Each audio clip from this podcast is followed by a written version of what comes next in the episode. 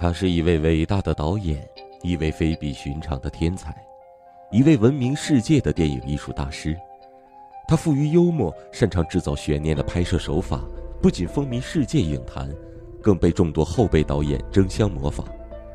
他不仅留下了许多的传世之作，还成为悬疑惊悚片的代名词。他就是悬疑惊悚电影的始祖，阿尔弗雷德·希区柯克。我是主播方先生，故事马上开始。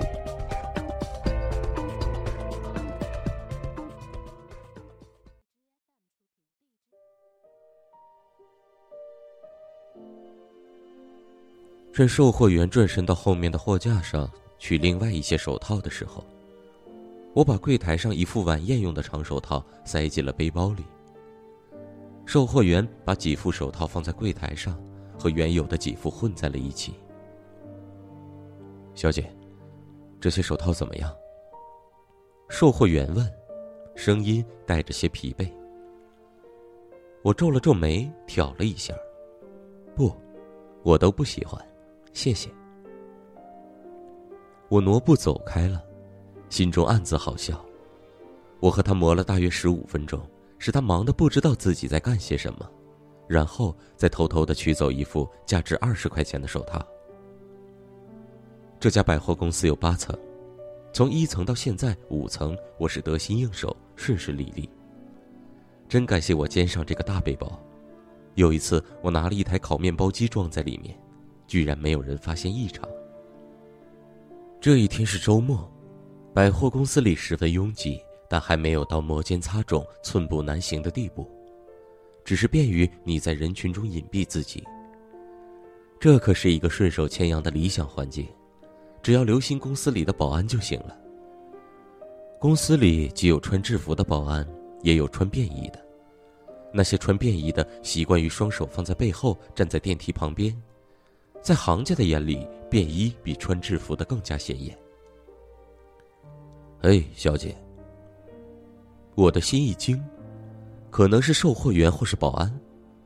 我转过身，但不是，是一位面带微笑的白发绅士。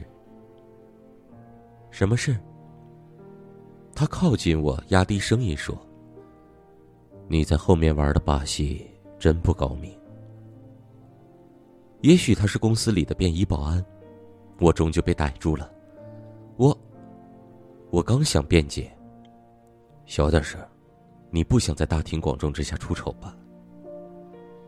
你想怎么样？帮助你，他说。你是位漂亮的小姐，但是坐牢时漂亮是没有用的。相信我，小姐，从你的身手来看，你离牢房不远了。瞧瞧你自己。牛仔裤、褪色的夹克，单是肩上那个背包就是死路一条。如果不是那个售货员眼睛有问题的话，你早就被抓住了。嘿，你是这家公司的保安还是什么？他光润的脸上笑容扩大了，有些得意。都不是，小姐。他的手挥了一下，仍面带笑容。我想帮你，你会知道我是干什么的。现在留心看我的。他环顾了一下四周，朝化妆品柜台走去。柜台上有几瓶香水，是样品。他混进顾客里，一个动作，仅仅一个动作，就神不知鬼不觉的把一瓶香水样品偷走了。如果他事先没有让我留心他的话，我无论如何也不知道发生了什么。那个人手脚之利索干净，让人叹为观止。然后他朝我走了过来。现在你总该相信我的话了吧？我绝不是那种信口开河的人。你还在吃奶的时候，我就靠这行吃饭了。我可以说是这行的老大。不过通常我是不展露我的身手的。但是你是位可爱的小姐，今晚我可以请你吃饭吗？到时候我可以多教你一些这样的技巧。我掏出了我的工作证。上面证明我是爱登侦探所的职员，我专门负责检查零售部门的安全工作，发现哪处薄弱，以便在安全措施上有所改进。过去我从没碰到过这样自投罗网的人，他不请自来，我可能会因此获得两天假或者一点奖金什么的。无论怎么说，我还是挺感激那人的。虽然干顺手牵羊的事有工作证会非常安全，但毕竟，技多不压身嘛。